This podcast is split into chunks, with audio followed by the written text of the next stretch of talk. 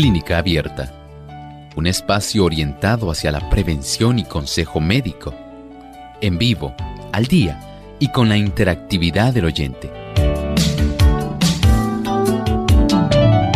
Clínica Abierta, poniendo al doctor a su alcance para un diálogo claro y honesto, porque nos importa su bienestar y salud.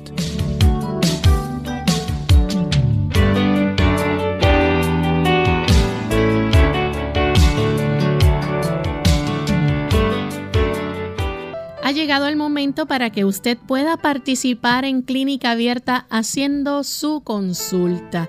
Hoy brindamos este espacio para que se puedan comunicar con nosotros y dejarnos saber sus inquietudes, dudas y consultas. Desde este momento pueden comenzar a llamar para participar. Nuestras líneas telefónicas localmente en Puerto Rico, el 787-303-0101.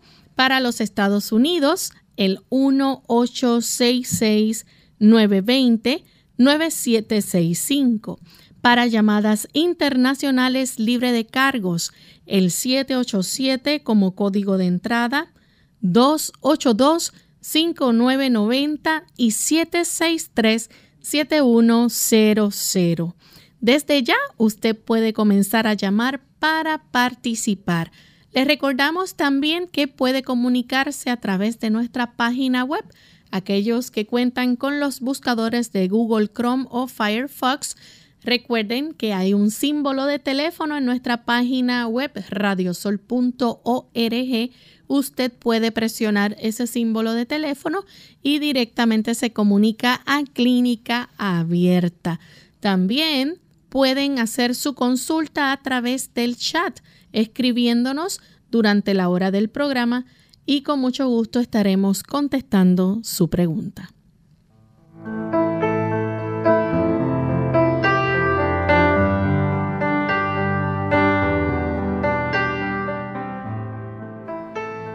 Y nos sentimos muy contentos de poder compartir con ustedes en esta hora en compañía del doctor Elmo Rodríguez. ¿Cómo está en el día de hoy, doctor? Muy bien, agradecido al Señor por esta bendición de estar en esta reunión de la salud con todos nuestros amigos. Y Lorraine, ¿cómo se encuentra? Muy bien también y deseosa de seguir aprendiendo, ¿verdad? A cuidar de nuestra salud. Muy bien, excelente. Y saludamos a nuestro equipo de trabajo y a todos aquellos que facilitan este servicio a la comunidad.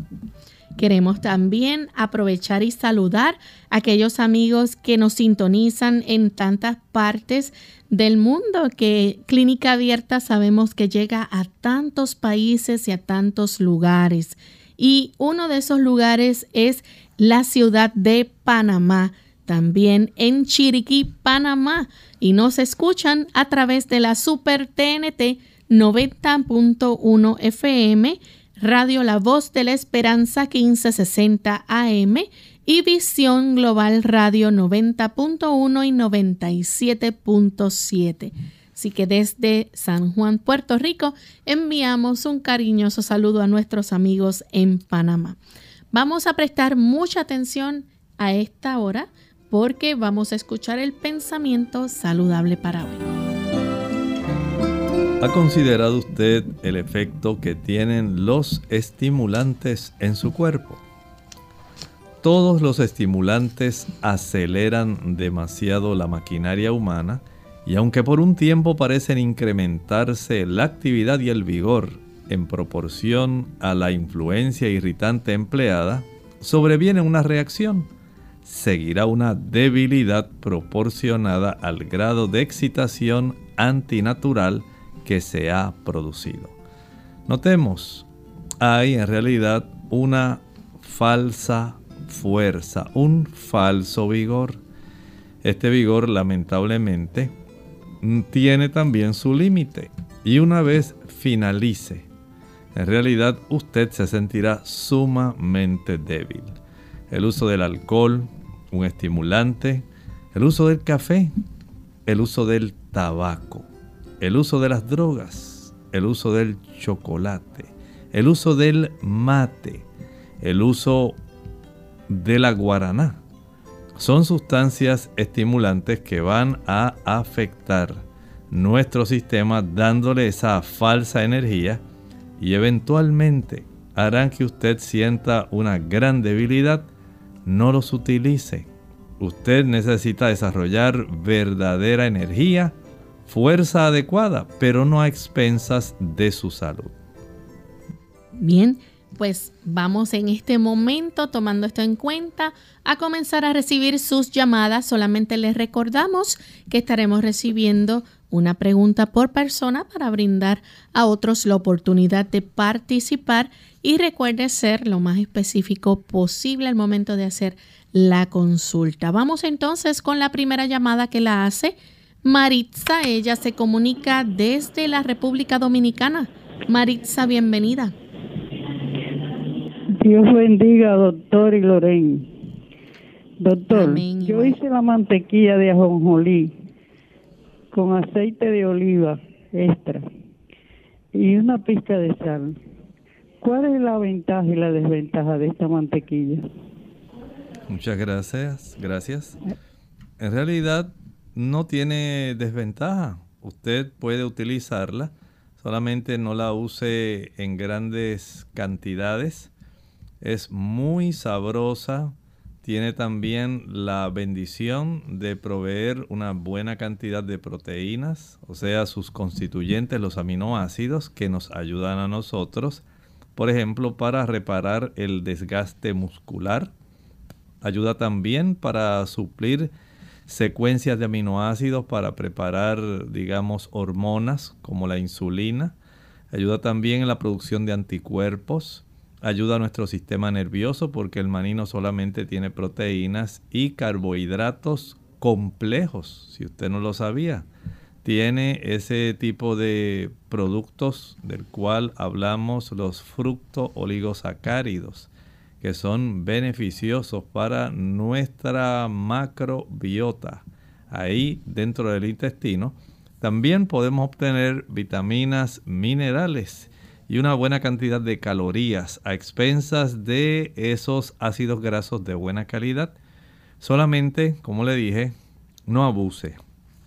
Una o dos cucharaditas al día. Recuerde que cuando se prepara la mantequilla de maní o de cualquier otro tipo de oleaginosa, usted está concentrando una buena cantidad de sustancias, elementos, macronutrientes y micronutrientes que no deseamos que vayan a perjudicarle. Hay personas, por ejemplo, que si padecen de ácido úrico, esto les puede agravar su problema. Si hay trastornos de deficiencia renal, esto también puede sobrecargar su riñón. Por lo tanto, sea comedida. Aprenda el uso de esa palabra tan importante, la temperancia. Las cosas buenas las usamos comedidamente aquellas que son adversas, perjudiciales, dañinas, las evitamos. Tenemos entonces a la amiga Katy que nos llama de Luquillo, Puerto Rico. Katy. Sí, hola, buenos días. Buen día. Sí, doctor, quería preguntarle, bendiciones. Es que salí con 55 de la armonía y, 40, y perdóname, 8.4 de la proteína. ¿Qué significaría esto? Muy bien, muchas gracias.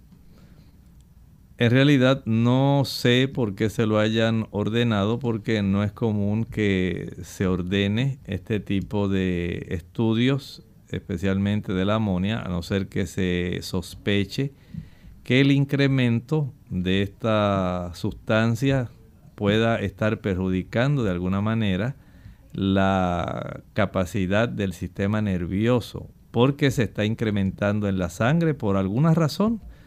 Pudiera haber algún trastorno a nivel renal que esté facilitando esto. Recuerden que nuestro cuerpo va a procesar las sustancias nitrogenadas. La amonia sale de las sustancias nitrogenadas que sale de las proteínas. Y esto eventualmente da lugar a la formación del amoníaco, la urea y eventualmente eh, la orina. Así que hay que determinar la razón por la cual a usted le ordenaron saber esto y saber si está también filtrando una cantidad de orina, ¿verdad? Que pueda ser eh, preocupante. Saber cómo está su creatinina, el nitrógeno ureico, cómo está la microalbúmina. Son detalles adicionales que pueden corroborar si hay algún tipo de daño a nivel renal. Tenemos también a Iris desde Guaynabo, Puerto Rico. Iris. Sí, buen día, doctor. Eh, doctor, yo quisiera saber, en una persona que tiene problemas de tiroides, ¿por qué el THS sale alto y el T, T3 y T4 están normales? A ver si me, eh, me puede explicar un poquito la función del T3 y el T4 y a qué se debe que el otro salga alto, el TSH. El TSH. Gracias. Mire, afortunadamente nuestra glándula tiroides tiene un tipo de autorregulador que lo provee el cuerpo. Ese autorregulador básicamente es el tipo de hormona estimuladora de la tiroides que al elevarse le está diciendo a la región que nosotros tenemos especialmente en la glándula pituitaria eh, esta glándula va a enviar entonces a su vez factores que controlan, que regulan de por sí la glándula, para ella saber cuánta cantidad de T3 o T4 se va a estar produciendo en el organismo. Esto o cuán sensible va a ser, porque esta glándula regula el metabolismo, que nosotros eh, tenemos, cómo se utilizan los diferentes tipos de nutrimentos por parte de todas las células del cuerpo, elevando la tasa metabólica o reduciéndola. Generalmente cuando ocurre un incremento en esa TSH, hormona estimuladora de la tiroides, nos dice que por alguna razón esa glándula no está siendo muy sensible a las cantidades más inferiores de esa hormona estimuladora, por lo cual el cuerpo en la zona de la glándula pituitaria, la región anterior, se ve obligado a estimular enviando una mayor cantidad de eh, concentración de esta sustancia para decirle a esa glándula, mira, tienes que hacer caso, escucha, tienes que aumentar tu capacidad metabólica. Y entonces la tiroides hace caso. Y esto lamentablemente pues nos dice que hay una hipofunción. Se está desarrollando un hipotiroidismo. Eso debe ser regulado porque de no controlarse, por supuesto va a tener efectos eh, evidentes en su comportamiento. La persona se torna digamos, más lenta, no está tan alerta, se siente más bien adormilado, cansado, eh, más sensible al frío, va a tener estreñimiento. Esta persona se, tiene una mayor capacidad para engordar porque su metabolismo se enlentece. También va a tener un movimiento intestinal mucho más lento o sea, básicamente las funciones eh, y las capacidades de tener un cabello hermoso, todo eso se va a alterar. La persona va a estar más deprimida que otras personas y si notan pues se afecta básicamente todo el organismo. Es indispensable que usted sea bien evaluada porque en ocasiones se debe a que hay algún tipo de bocio, que es muy raro aquí en nuestra isla, y en otras ocasiones, que es más común, se debe a trastornos autoinmunes donde nuestro cuerpo se ve afectado. Así que vaya a su médico, indague qué está ocurriendo y en lo que eso se corrige, les recomiendo que deje de usar productos que procedan del mar sea langosta, camarones, calamares, carrucho, pulpo o sean pescados, no importa, sea salmón, tilapia, el que sea, no lo utilice y tiene una mayor probabilidad de mejorar de su situación. Vamos en este momento a hacer nuestra primera pausa. Al regreso continuaremos con más de sus consultas. Las legumbres contribuyen a regular el nivel de glucosa en la sangre gracias a su contenido en fibra y a la peculiar estructura histológica de sus semillas. Por eso las legumbres constituyen un alimento fundamental para los diabéticos. El dinero no hace la felicidad, pero ayuda. Hola, les habla Gaby Zabalúa en la edición de hoy de AARP Viva, su segunda juventud en la radio, auspiciada por AARP. Tener más de 50 y aún no contar con el ahorro suficiente para solventar los años dorados es un llamado de atención que no debe pasar por desapercibido. Si bien muchos hispanos alimentamos la esperanza de que el cheque del Seguro Social sea suficiente para nuestros gastos después de la jubilación, la triste realidad es que este beneficio solo cubre menos del 50% de las necesidades. Resulta preocupante, por cierto, dado que el Seguro Social probablemente solo cubrirá los primeros 15 días del mes, ¿qué hacer por completar el resto? Al parecer, todos tendremos que depender de los ahorros y ganancias acumuladas en la etapa de trabajo. Para los que aún no hemos llegado a la jubilación, esto significa desarrollar un plan ahora mismo. Primero hay que descifrar en qué etapa nos encontramos actualmente con cuánto dinero contamos. ¿Tenemos cuenta de ahorro o hemos acumulado parte de nuestros ingresos en un plan de ahorro laboral? Una vez que hayamos respondido a esto, calculemos los gastos del futuro y restemos la diferencia. El propósito es cerrar la brecha entre lo que tenemos y lo que vamos a necesitar. Escucha más la próxima semana. El patrocinio de AARP hace posible nuestro programa. Para obtener más información visiten aarp.org oblicua viva.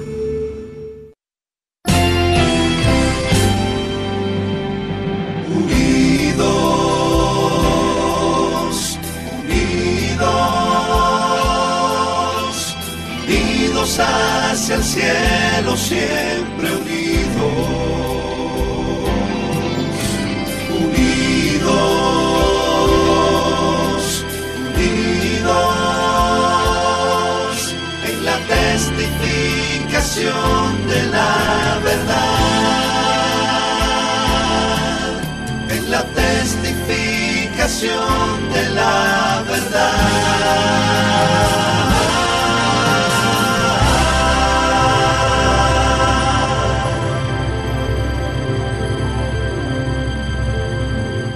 Ante el nuevo coronavirus COVID-19, nuestra actitud debe ser no colapsar los sistemas de salud.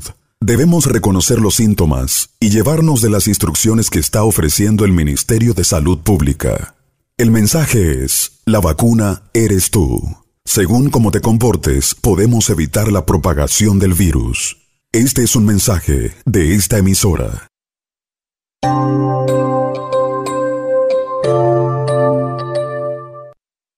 Ya estamos de vuelta en Clínica Abierta, amigos, y continuamos contestando sus consultas. En esta ocasión tenemos a Ángela. Ella se comunica de Moca, Puerto Rico. Ángela, bienvenida. Buenos días, Dios le bendiga. ¿Qué para hacer ya pregunta al médico? Adelante. Este, es que yo tengo mucha inflamación en los huesos y me duele mucho la, los huesos y yo estoy tomando glucosamina, que es vitamina D3, D, D3. Y si es bueno, hay otra cosa para eso. Muchas gracias. Bueno, recuerde que una cosa es dolor en los huesos y otra cosa son dolores articulares. La glucosamina ayuda más para los casos de artritis, o sea, estamos hablando más de eh, estructuras que tienen cartílago en articulaciones, pero no necesariamente para los dolores en los huesos. Si usted lo que tiene es deficiencia de calcio eh, y por eso le han recomendado la vitamina D3, está muy bien. Solamente que debe saber si ya usted alcanzó la dosis necesaria a nivel corporal y eso se logra saber mediante un estudio sanguíneo.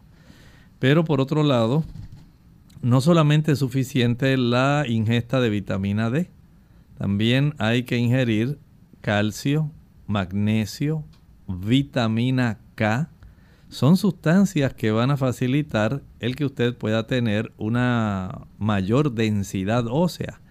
Se ha encontrado que el consumo de hojas verdes, a mayor consumo de espinaca, de acelgas, de hojas de mostaza, de hojas de mm, remolacha, este tipo de productos de lechuga romana van a ayudar para que usted pueda tener a su disposición una buena cantidad de vitamina K y pueda facilitar tener una osamenta mucho más sólida, más saludable.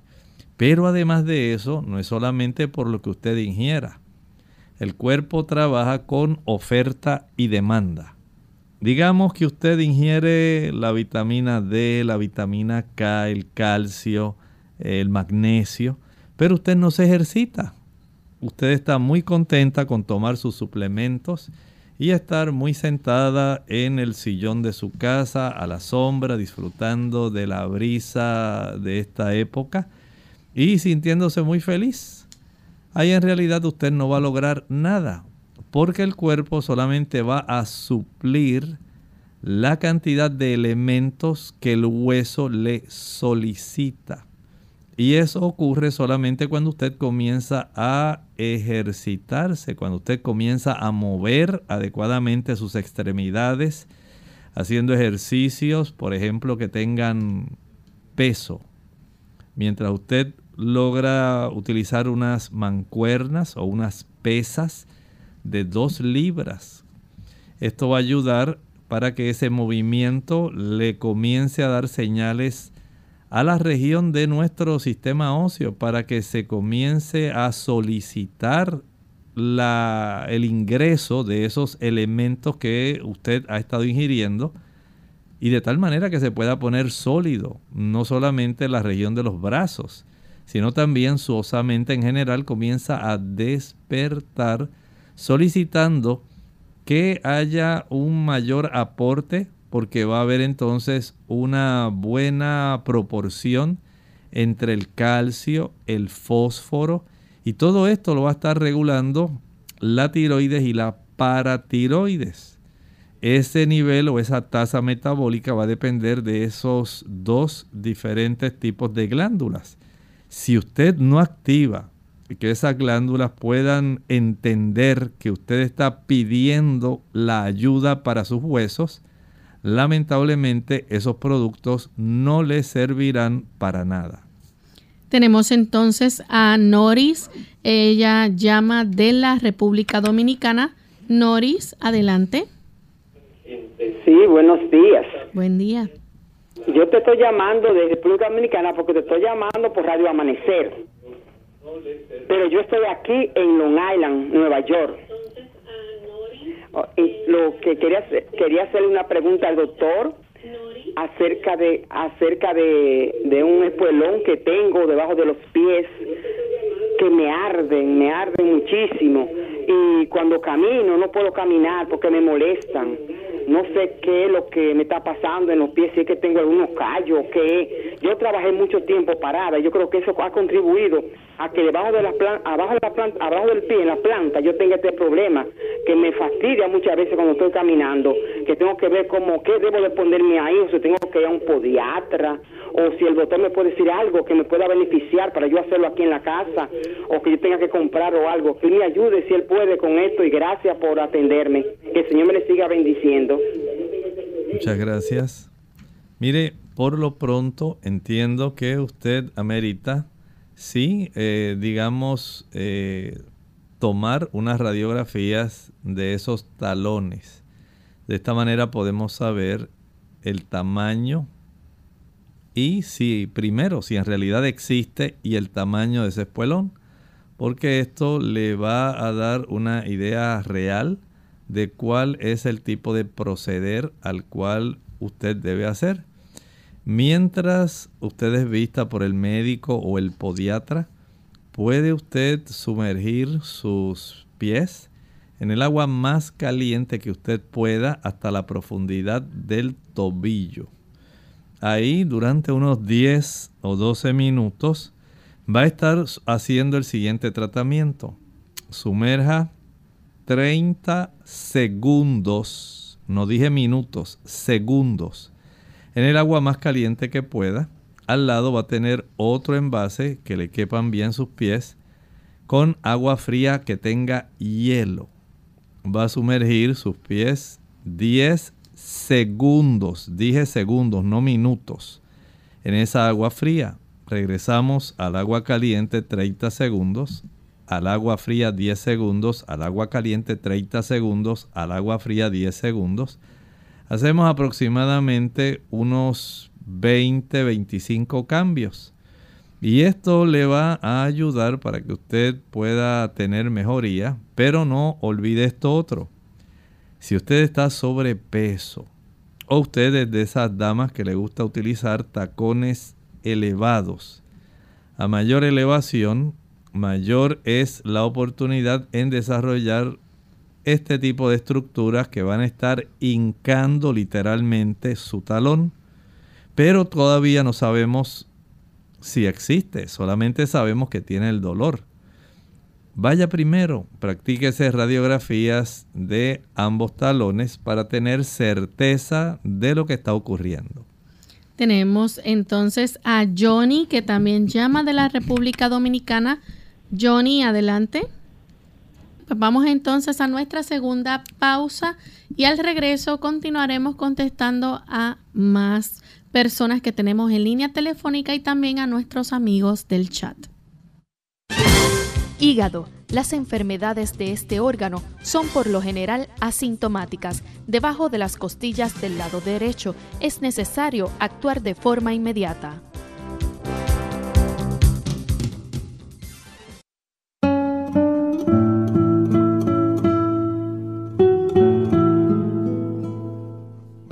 Lo mejor que podemos hacer por otra persona no es solo compartir con ella nuestras riquezas, sino mostrarle las suyas.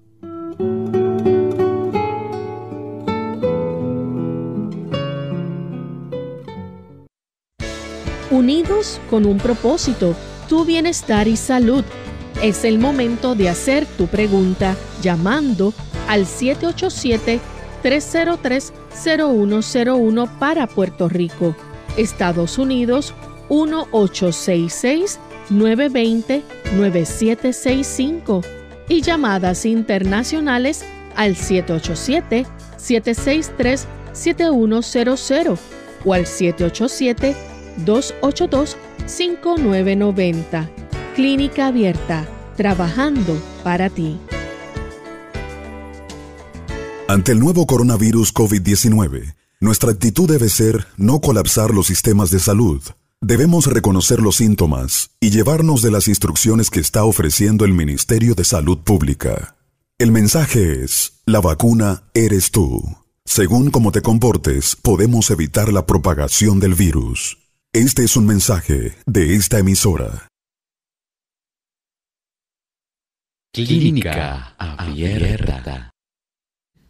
Regresamos a Clínica Abierta, amigos, y continuamos contestando a los amigos que tenemos en línea telefónica. En esta ocasión tenemos a Onasis, que llama de la República Dominicana. Johnny, ahora sí tenemos a Johnny. Bueno, sí, buenas. Bienvenido, Johnny. Sí, buen día, gracias, Lorena. Saludos para todos. Gracias. doctor, eh, la catarata, eh, ¿cuándo es imprescindible operarla? ¿O, es, eh, es, muy urgente o, o, uno puede esperar hasta allá al último momento? Gracias, Johnny. Mire, la opacificación del lente de nuestros ojos. Todo depende de cuánto le esté estorbando a usted para ver.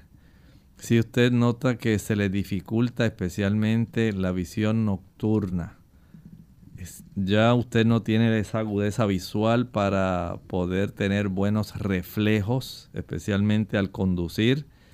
Si usted ya le estorba realizar su trabajo, entonces es muy probable que una vez ya usted haya sido visto por el oftalmólogo, él, de acuerdo a cuán madura, así se le usa este término, cuánto sea la opacidad, de tal manera que le haya afectado bastante su agudeza visual, entonces él procede a hacer la recomendación.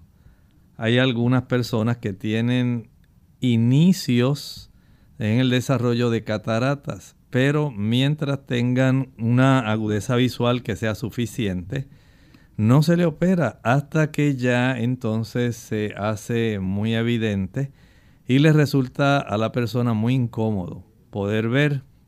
En ese momento entonces ya el oftalmólogo le recomienda entonces el lente intraocular para que usted pueda nuevamente recuperar su visión 2020.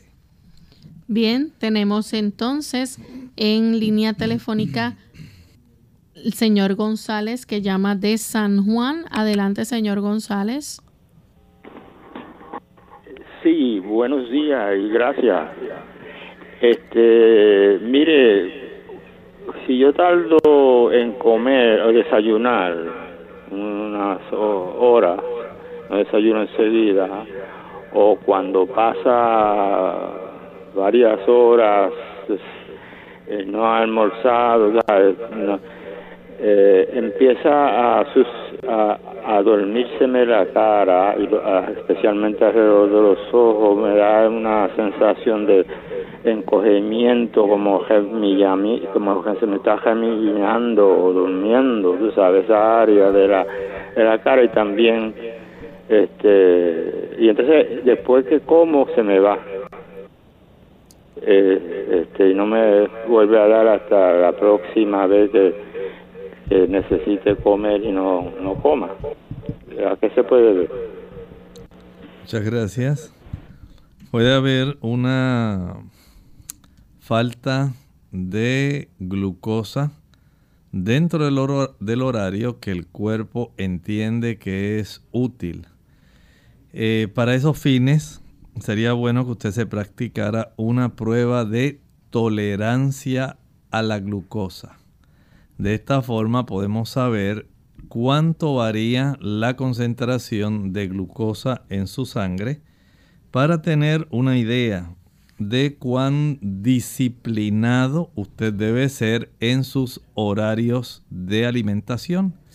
El ser disciplinado en ese aspecto, en horarios regulares, digamos su, desayuno a las 7 de la mañana, su almuerzo a las 12 del mediodía, la cena a las 5 de la tarde y que sean alimentos suficientes, nutritivos, que le puedan a usted beneficiar porque en ese lapso de 5 horas aproximadamente entre una y otra comida, si usted utiliza especialmente carbohidratos complejos, tiene la oportunidad de conservar una buena concentración de glucosa sanguínea plasmática, para poder evitar este tipo de cuadro que usted nos está refiriendo.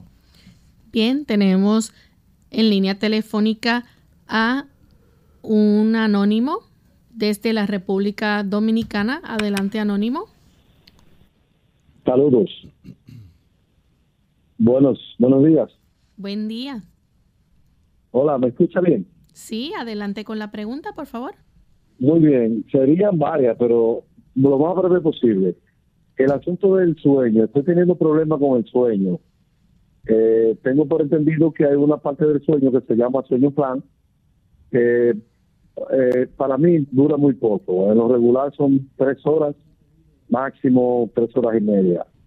Y ahí en adelante son sueños intermitentes. No puedo conciliar el sueño muy bien. Otra pregunta eh, para el doctor. ¿Qué me recomienda para aumentar los, los glóbulos blancos, la defensa? Muy bien, le contestamos. Le contestamos la primera pregunta. Si usted quiere mejorar su capacidad de dormir y que el ciclo que se alterna casi en unos, digamos, una cantidad, en unos episodios de 45 minutos aproximadamente, entre el sueño tipo REM y el no REM, donde ocurren movimientos rápidos de los ojos, o donde los ojos, el movimiento de los ojos está más tranquilo. Este tipo de alternancia entre esas fases del sueño nos indica la actividad eléctrica de nuestro cerebro. Y esa actividad eléctrica se puede perturbar. Por ejemplo, en las personas que utilizan café, personas que utilizan chocolate, aquellos que utilizan medicamentos que son para el sistema nervioso. Puede ocurrir también en los que utilizan bebidas, refrescos gaseosas que tienen cola. Puede también ser alterado por el tabaco, el alcohol también. De tal manera que si podemos evitar el uso de ese tipo de productos, la capacidad de tener un sistema nervioso más estable y que eléctricamente pueda funcionar de una manera apropiada va a facilitar que usted tenga un buen sueño. Pero no es lo único. El que usted cene tarde, si usted come después de las 6, especialmente alimentos que son proteicos, alimentos que contengan también grasas, ya a eso de la 1 y 30 de la mañana usted se va a despertar y eso sencillamente porque el cuerpo entiende que hay alimento que no ha sido procesado apropiadamente y necesita el cuerpo hacer algo. Lo va a despertar. Se le va a ir el sueño en lo que se realiza cierto grado de digestión. Y ya como al cabo de una hora, hora y media, entonces usted va a ver que nuevamente como que empieza a conciliar el sueño. Eso es tan solo por haber cenado tarde. Así que si usted, digamos, a eso de las 8 de la noche le da hambre y quiere comerse, digamos, un huevo hervido, o quiere comer un pedazo de pizza, o se le ocurrió comer un emparedado de jamón con queso, pues ya sabe que se le va a dificultar el sueño. Por otro lado, también el carecer de una cantidad de nutrimentos que ayudan al sistema nervioso también puede alterar el sueño.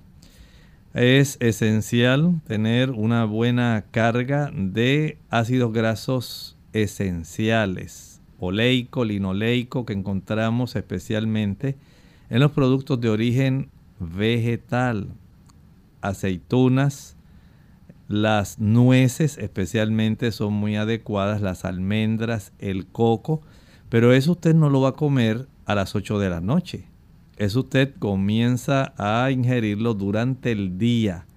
La cantidad de calcio y magnesio que uno ingiere es muy importante para conciliar un buen sueño. También hay sustancias especialmente vitamínicas como la vitamina B12, la vitamina B1, la vitamina B6 ayudan para que usted pueda tener un mejor sueño. Y además de eso, la actividad física. Mientras más fuerte sea su actividad física, mayor es la oportunidad en que usted pueda tener un sueño profundo. Mientras usted tenga una actividad leve, el sueño va a ser mucho más liviano. Tenemos a Ana Iris. Ella nos llama de la República Dominicana. Ana Iris, bienvenida. Eh, buenas tardes. Y déjeme felicitarlo una vez más por ese gran elenco de clínica abierta y deseándole que el Señor me lo bendiga siempre para que tengan eh, mayor mayor conocimiento y no y no y no orienten en el diario vivir. Yo quiero hacer unas preguntas al doctor y es de mi estado emocional. porque eh, yo vengo sufriendo de mi estado emocional, he tenido cambio brusco en mi, en mi estilo de vida, en mi forma de ser, de un tiempo para acá, desde que yo perdí la vista. Porque antes, de yo perdí la vista, yo era una persona segura de mí misma, sin complejo, y nada me afectaba. Cosa que me entiende. Entonces, ahora yo me he puesto, después que yo perdí la vista, eh, yo me he puesto y me he examinado y me he puesto como demasiado sensible.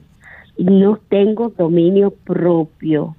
Eh, me interesa mucho lo que digan de mí y le doy mucha mente a las críticas que las personas dicen de mí. Me siento en un grado de inferioridad que no quiero salir a la calle, no quiero compartir con los demás porque me siento terriblemente acomplejada por mi situación visual. Entonces yo quiero que el doctor me dé algunas recomendaciones o algún remedio para yo levantar mi autoestima que la tengo por el suelo para tener dominio propio y para yo aprender a vivir con mi dificultad. Entonces lo voy a escuchar por, ay, quiero también mandarle una felicitación a mi prima Ceneida que está de cumpleaños hoy. Muchas gracias, doctor. Lo voy a escuchar por la radio. Muchas gracias. Eh, pienso que sería más conveniente que usted pueda conseguir un psicólogo cristiano o un psiquiatra cristiano. Ellos tienen esas herramientas para facilitar en usted el que usted nuevamente comience a tener ángulos que puedan ser apropiados, digamos, de su autoestima, en cómo usted va a lidiar, digamos, con esta discapacidad que ha adquirido. Y esto va a darle una perspectiva de vida que sea diferente, de una manera que sea supervisada, de una manera que el médico o el terapeuta pueda estar viendo el progreso o si hay un tipo de situación que comienza a afectarle o se detiene ese progreso, él puede ser capaz de detectarlo, animarla y ayudarla para que usted sobrepase ese escollo que en realidad eh, emocionalmente le está afectando. Entiendo que es lo más práctico, lo más útil que usted puede hacer eh, esto en realidad pues amerita una supervisión para que usted pueda aprender a lidiar con su situación y no se deje solamente llevar por ese aspecto emocional y no pueda centrarse en su discapacidad, dado que usted todavía tiene expectativas, que usted quiere tener una proyección diferente. Claro, el estudio de la escritura es de mucho valor. Le enraiza a usted la oportunidad de saber que usted es muy valiosa para el Señor y de que el Señor, a pesar de su dificultad, Él entiende que el amor de Él para usted no va a disminuir y tampoco su cuidado constante. Claro, el apoyo también humano y el aspecto de poder eh, desentenderse de ese tipo de crítica mordaz, dañina, son, digamos, capacidades, son mecanismos que un terapeuta cristiano le puede ayudar para sobrepasar esta etapa donde usted, por la gracia de Dios, va a estar entonces proyectándose hacia un futuro más esperanzador. Tenemos entonces a Rosalía. Ella nos escribe desde los Estados Unidos y pregunta qué aconseja para la azúcar. Dice A1C. Bueno, la hemoglobina glucosilada, la A1C, Sencillamente lo que requiere es que usted tenga un estricto control de su glucosa sanguínea. Si usted quiere mejorarla, digamos que se reduzca menor al 6%, es esencial que usted descarte el uso de los jugos, maltas, refrescos, bombones, helados, paletas, bizcochos, galletas, flanes, chocolates, que usted coma en horarios regulares. No puede andar eh, merendando a no ser que usted sea una paciente que use insulina. Si no necesita insulina, no haga meriendas, haga tres buenas comidas, pero asegúrese de que esas comidas contienen carbohidratos complejos. Los carbohidratos complejos facilitan una mejor regulación de la cifra de glucosa sanguínea. Estos carbohidratos complejos, por supuesto, están en productos, digamos, como las legumbres, eh, las habichuelas blancas, negras, pintas, los frijoles, las lentejas, los garbanzos, los chícharos. Esto le va a ayudar para que usted pueda tener un control bien específico y una reducción en la cifra de la hemoglobina A1C. También el que usted, además de la regularidad y de la calidad del alimento, el evitar, como dije, las meriendas, el ejercitarse. Hacer una caminata. Si usted puede hacerla de media hora después de cada comida esa caminata le va a facilitar el que se introduzca la glucosa dentro de las células sin la necesidad de insulina. Muchos de los pacientes que padecen de la diabetes tipo 2 no tienen falta de insulina. Sencillamente la incapacidad radica en la resistencia que la insulina encuentra a nivel de las membranas de las células. Y esa resistencia generalmente depende de dos cosas. Número uno, de que usted esté sobrepeso. Mientras usted esté con libras extra a las que normalmente debe tener por su índice de masa corporal, ya usted está en desventaja. Número dos, por la calidad de los productos que tienen grasa. A mayor cantidad de ácidos grasos saturados, leche, mantequilla, queso, carne de todo tipo, aunque sea blanca, y pescado, y carnes rojas.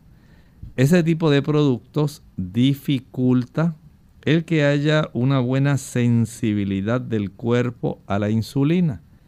Y mientras no haya una buena sensibilidad, la glucosa se almacena afuera de la célula, no se utiliza. Usted no va a tener energía, pero por otro lado va a tener mucha hambre. El cuerpo solicita que usted eh, pueda enviarle suministros. Pero como no pueden entrar porque las puertas están cerradas por el uso de los productos fritos, grasosos, productos, como mencioné, que tengan ácidos grasos saturados, leche, mantequilla, queso, carne, huevos, frituras. Entonces usted se descalifica para tener un control adecuado. Vea todos los ángulos de lo que estamos presentando y comience a ir en la dirección correcta. Tenemos entonces a Raiza de los Estados Unidos. Ella dice que su pregunta es, ¿qué se puede hacer para mejorar y eliminar la hidradenitis supurativa o golondrinos? Bueno, lo primero, deje de consumir alimentos como por ejemplo los mariscos, carrucho, pulpo, langosta, camarones, calamares, carey, y todos estos productos eh, que pueden ser crustáceos o sencillamente son productos del mar. Y si además de esto usted puede evitar el consumo de carne de cerdo, chuleta, jamón, tocino, patitas. Eh, también evite consumir conejo, ya que este tipo de carnes, tanto los mariscos como el consumo de conejo o cerdo, van a estar facilitando el que ingresen a nuestro cuerpo muchas bacterias y sustancias que son tóxicas.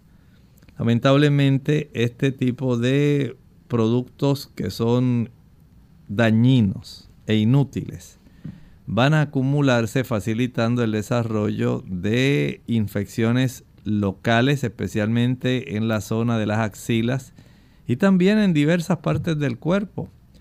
Este tipo de situación facilita el que se desarrolle la hidrosadenitis.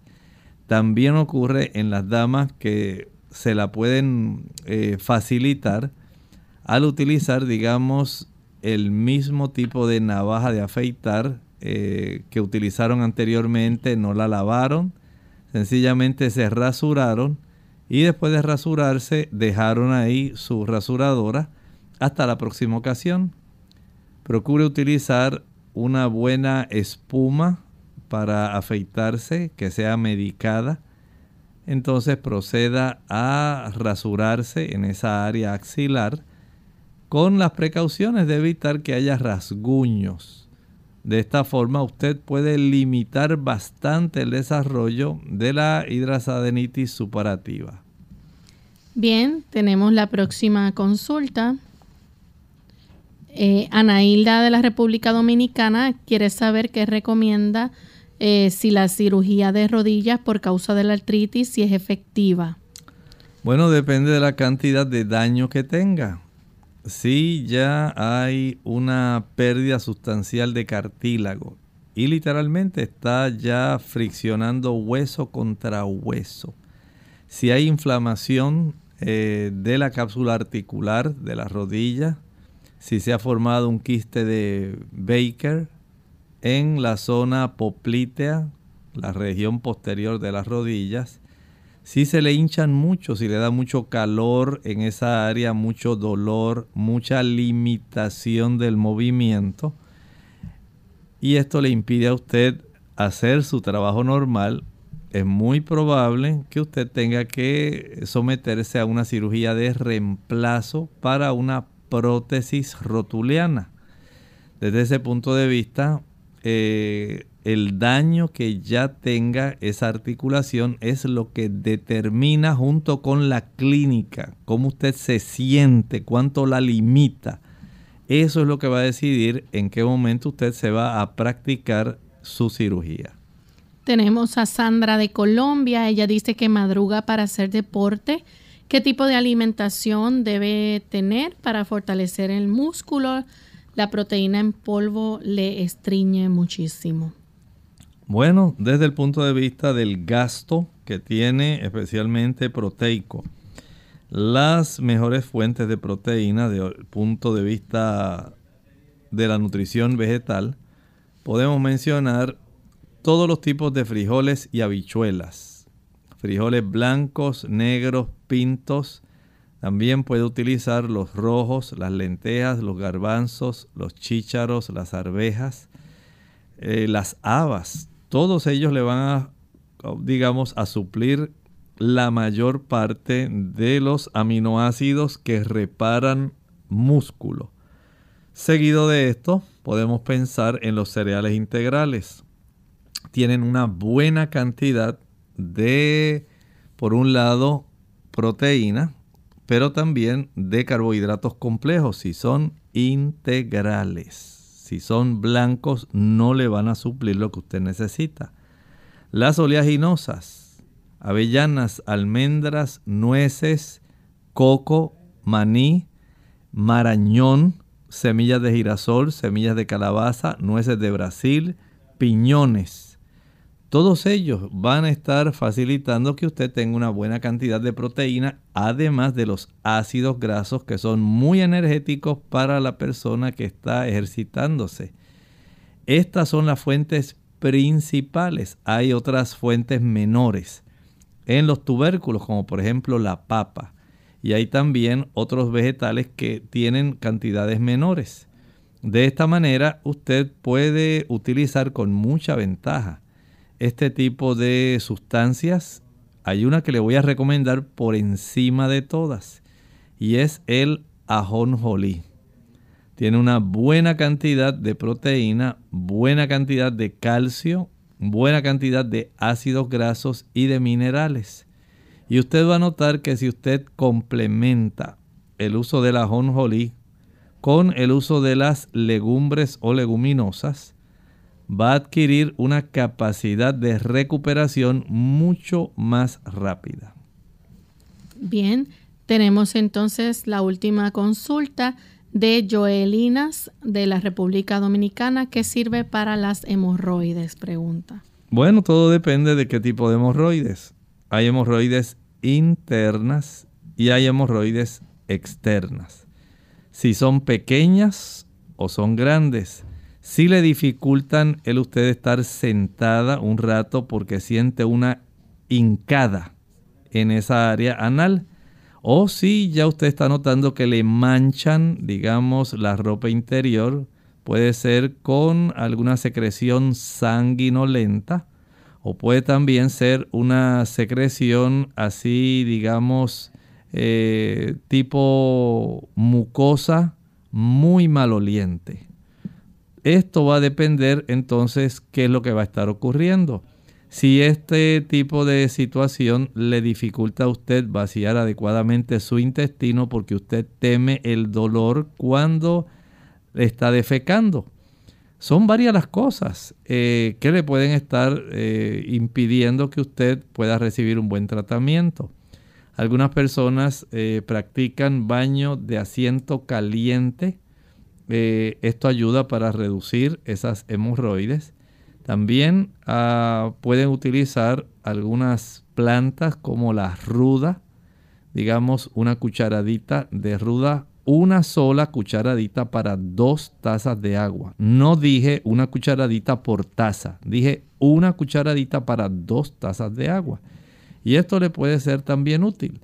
Pero en muchos casos hay que recurrir a la cirugía porque lamentablemente a veces se trombosan y no se logra una reducción que sea significativa. Bien, ya llegamos al final de nuestro programa. Agradecemos a todos los amigos que estuvieron en sintonía, aquellos que participaron también en el día de hoy. Queremos invitarles a que mañana nuevamente nos acompañen a la misma hora. Vamos a tener el tema de enfermedad de manos, pies y boca. Así que no se pierdan ese tema de mañana. Concluimos entonces con el siguiente pensamiento. Dice Primera de Juan, capítulo 4 y el versículo 16. Y nosotros hemos conocido y creído el amor que Dios tiene para con nosotros.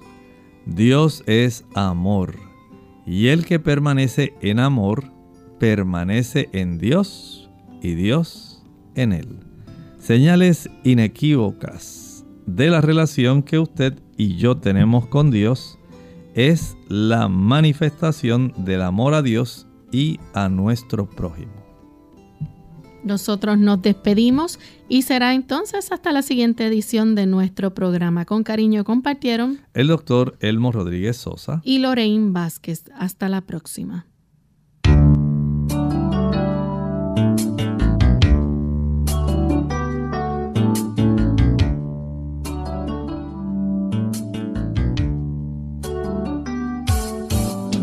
Clínica Abierta.